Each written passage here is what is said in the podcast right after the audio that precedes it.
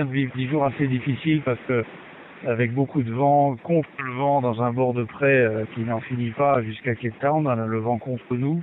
Et donc ça a beaucoup sollicité le, bateau et l'équipage. On essaye toujours de faire marcher le bateau le mieux possible. Mais on se rend compte aussi, euh, c'est incroyable qu'on est complètement coupé du monde. En fait, euh, on n'a aucune information, on ne sait pas ce qui se passe. En fait, on est dans une, espèce de désintoxication des habitudes de la société. Ça me frappe depuis deux trois jours. Que, vous savez aussi que le règlement empêche d'avoir euh, évidemment euh, des portables, euh, donc plus aucun moyen de, de, connexion avec la Terre. Donc en fait, euh, on est dans une société qui se reforme avec euh, des repères complètement différents, plus d'appels, plus de messages, plus de rendez-vous, plus d'horaires, plus de famille, parce que personne n'a de contact avec sa famille depuis cinq semaines. Donc c'est, je dirais, c'est un peu la, la le petit quart d'heure philosophie, vous direz, mais c'est intéressant de voir que, que finalement, euh, c'est aussi une expérience de vie incroyable parce que les, les, les, équipiers se, se, tournent vers d'autres choses. Il y a beaucoup de silence à bord. Il y a des conversations rares, mais euh, en général assez qualitatives. Il y a, il y a une contemplation de, de, la nature de l'océan et de, la beauté autour de nous.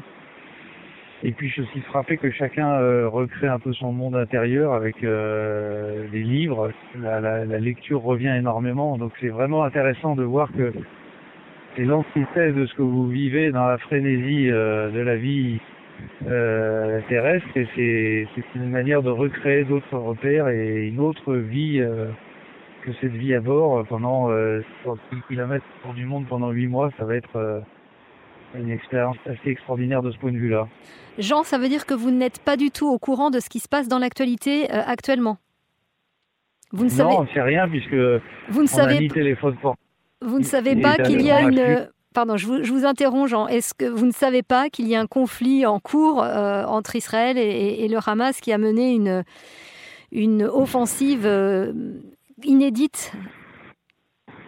Non, on est... vous me l'apprenez. Euh, et ça me remet tout de suite dans le bain de cette actualité euh, souvent pénible quand on vit euh, comme ça accroché aux, aux, mauvaises nouvelles. Mais vous voyez, on, on ne sait pas. Donc on ne sait pas. On a à la fois euh, l'absence de nouvelles du monde, l'absence de nouvelles des familles, et, et donc chacun, euh, ça fait partie de la de l'épreuve au sens euh, belle du terme, mais chacun recrée un peu sa sa vie intérieure, comme je vous disais, et cherche d'autres d'autres moyens à travers la réflexion, la méditation, la lecture. De, de passer le temps, euh, bien sûr quand on n'est pas en manœuvre et, et sur le fond pour faire marcher le fond le bateau à fond, mais on ne sait rien de ce qui se passe. On est vraiment la petite épingle perdue au milieu de l'océan. Est-ce que ça repose de ne pas avoir de nouvelles du monde? C'est un peu tôt pour vous le dire parce que c'est quand même un grand chahut, euh, c'est un grand bouleversement. Hein. Finalement, euh, tout nous tombe dessus d'un coup. Parce que si vous voulez, euh, en fait, il faut bien comprendre qu'on vit à un rythme de toutes les deux heures. Donc, Qu'est-ce qu'on fait? Bah, On dort, on essaie de se nourrir comme on peut, on va travailler sur le pont, on lit, on, est quand même très occupé, mais de manière vraiment différente. Et surtout, il faut imaginer qu'à perte de vue, c'est l'océan. On voit le, le, le, soleil se lever euh, sur la gauche du bateau le matin, se coucher sur la droite du bateau le soir. C'est deux extraordinaires.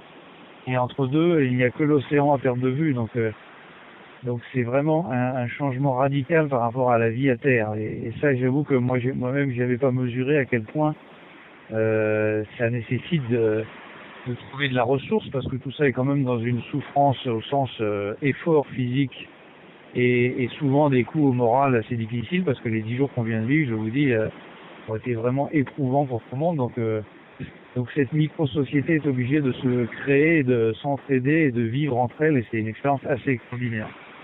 Écoutez, c'est un témoignage très fort que vous venez de nous livrer. Merci beaucoup euh, d'avoir partagé ces moments avec nous et je vais vous souhaiter bon courage pour la suite et on se retrouve évidemment la semaine prochaine.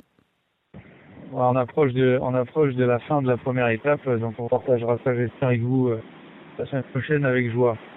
Avec grand Salut plaisir. Merci, merci Jean.